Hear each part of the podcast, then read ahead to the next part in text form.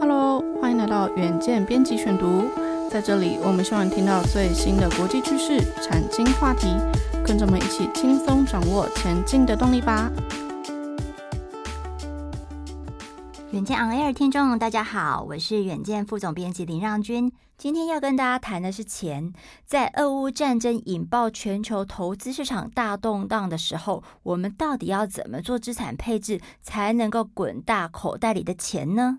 今天选的文章是我最近写的，篇名叫做《升息年大动荡，用向日葵心法滚大口袋里的钱》。有兴趣的朋友可以同步参考我们 On Air 的资讯栏连结。那首先呢，大家好奇啊，为什么说今年是升息年呢？那为什么又会大动荡嘞？这一切呢，就是从美国联准会来说起。最近大家是一定在媒体上一直常听到一个联总会要升息啦这样的一个消息，而且它最快三月中旬可能就会升息哦。那它的这个几次的公开会议都说要加快升息的脚步还有幅度。那这样的鹰派的说法，其实是会让投资市场很紧张。那最近的行情看起来就是上冲下洗，可是为什么要升息嘞？其实就是为了因应跟减缓美国的急速通膨。事实上呢，这个美国的通膨率已经创四十年的新高了。今年元月份的这个 CPI 的年增率就已经高达了七点五趴，哎，这个数字其实是真的是呃，已经四十年没有见到。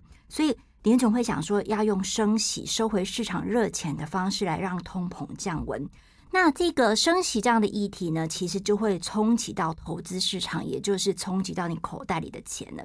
那我们在这个所有的访谈当中，我相信大家可能在这个呃都有听到专家在提醒说，全球的股市呢已经到了高档的水位，像是台股去年的涨幅就超过了百分之二十三嘛，那美国去年就涨也涨了快要三成，其实都已经是历史高点的水位。那这个高点水位就表示说，你的投资行情震荡加剧。各位投资人都必须要系好安全带。那所以嘞，大家都问啊，那现在这个时期这么关键震荡的一个年份，怎么去做资产配置？那这个呃，我们传统资产说的这个股债的部位啊，应该要怎么样配置比例比较好一点？那其实啊，我觉得这个问题啊，很多的投资专家都会被问到。那呃，其实我也跟大家建议啦，就是说我们在新一个年度更新投资布局之前，可以先了解两件事情。第一件事情呢，就是呃，你想要投资布局的这些资产，它的过去未来，也就是说它的绩效跟它的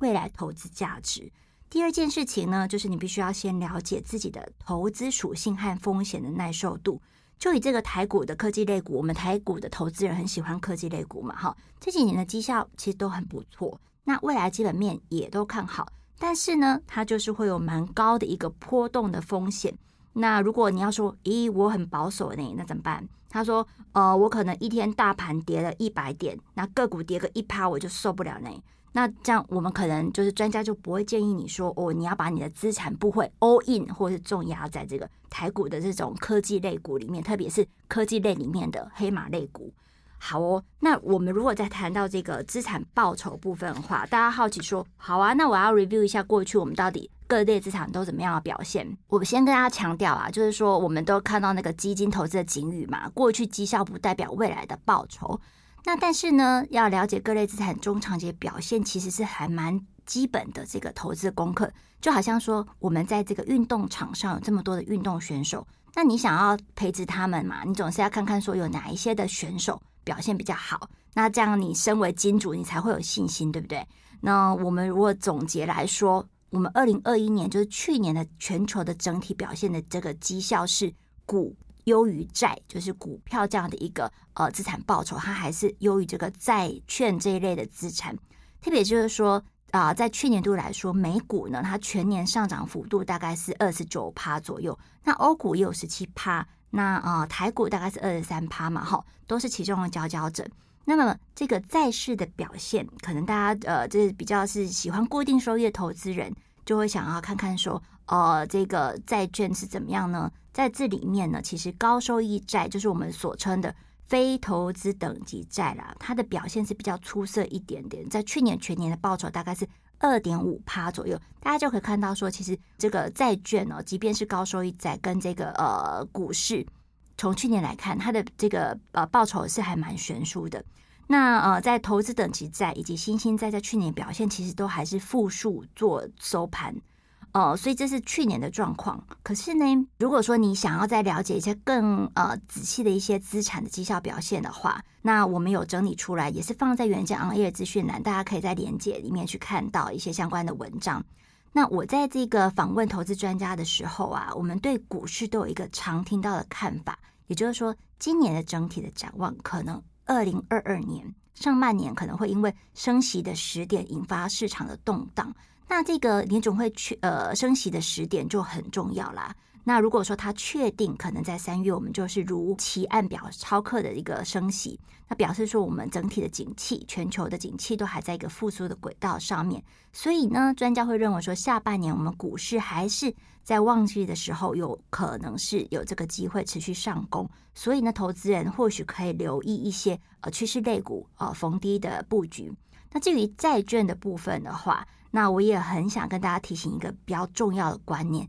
也就是说，债券的利率哈和价格，它们是成反比的。所以就是说，如果一旦它的这个债券的值利率拉升的话，就表示说它的这个债券的价格往下调降，会压缩它资本利得的空间。所以呢，在升息的阶段，我们投资人呢，在投资债券的思维，应该是在今年会啊有一个不一样的转变。也就是说，它的报酬就是债券资产这个报酬，主要会来自于它的债息收入，而不是它债券交易的资本利得哦。所以，如果你是属于这种比较是保守稳健的投资人呢，在升息的阶段，就不要去冲债券交易的价格，应该把投资的重心聚焦在债息的获取上。好，这个是我们这个在 preview 一下我们今年这个资产的表现，我们可能会有的走势。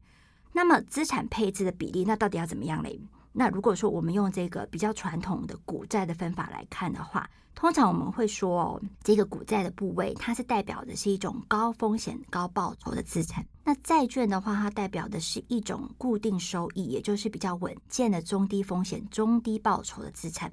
那这样的，他们股债之间的一个比例的话，可以用年龄来做一个公式的简单判断，也就是说，一百减掉你现在的年龄，再乘上百分比，就是你应该现在可以持有的风险性的资产比率。比如说啊，有一个上班族，他可能是啊小明哦，他三十岁啊，那如果我们一百减三十，是不是就七十？那七十。的话，就是说，他可以持有七成的股票这样的一个风险性的资产。那另外的三成的这个资产，他就建议可以部署到中低风险的一个固定收益的资产当中。可是我们刚刚其实有提到哦，就是说在资产配置的这个原则里面，你还得去考虑投资人自己的投资属性以及风险耐受度。所以说，如果小明啊，他虽然只有三十岁，他可以持有七成的股票。但是呢，他在这个面对投资市场的一个临场表现是，呃，大盘跌个五趴，或者是个股跌个五趴，他就受不了了。那建议他就应该要降低股票这些风险性资产的部位哦。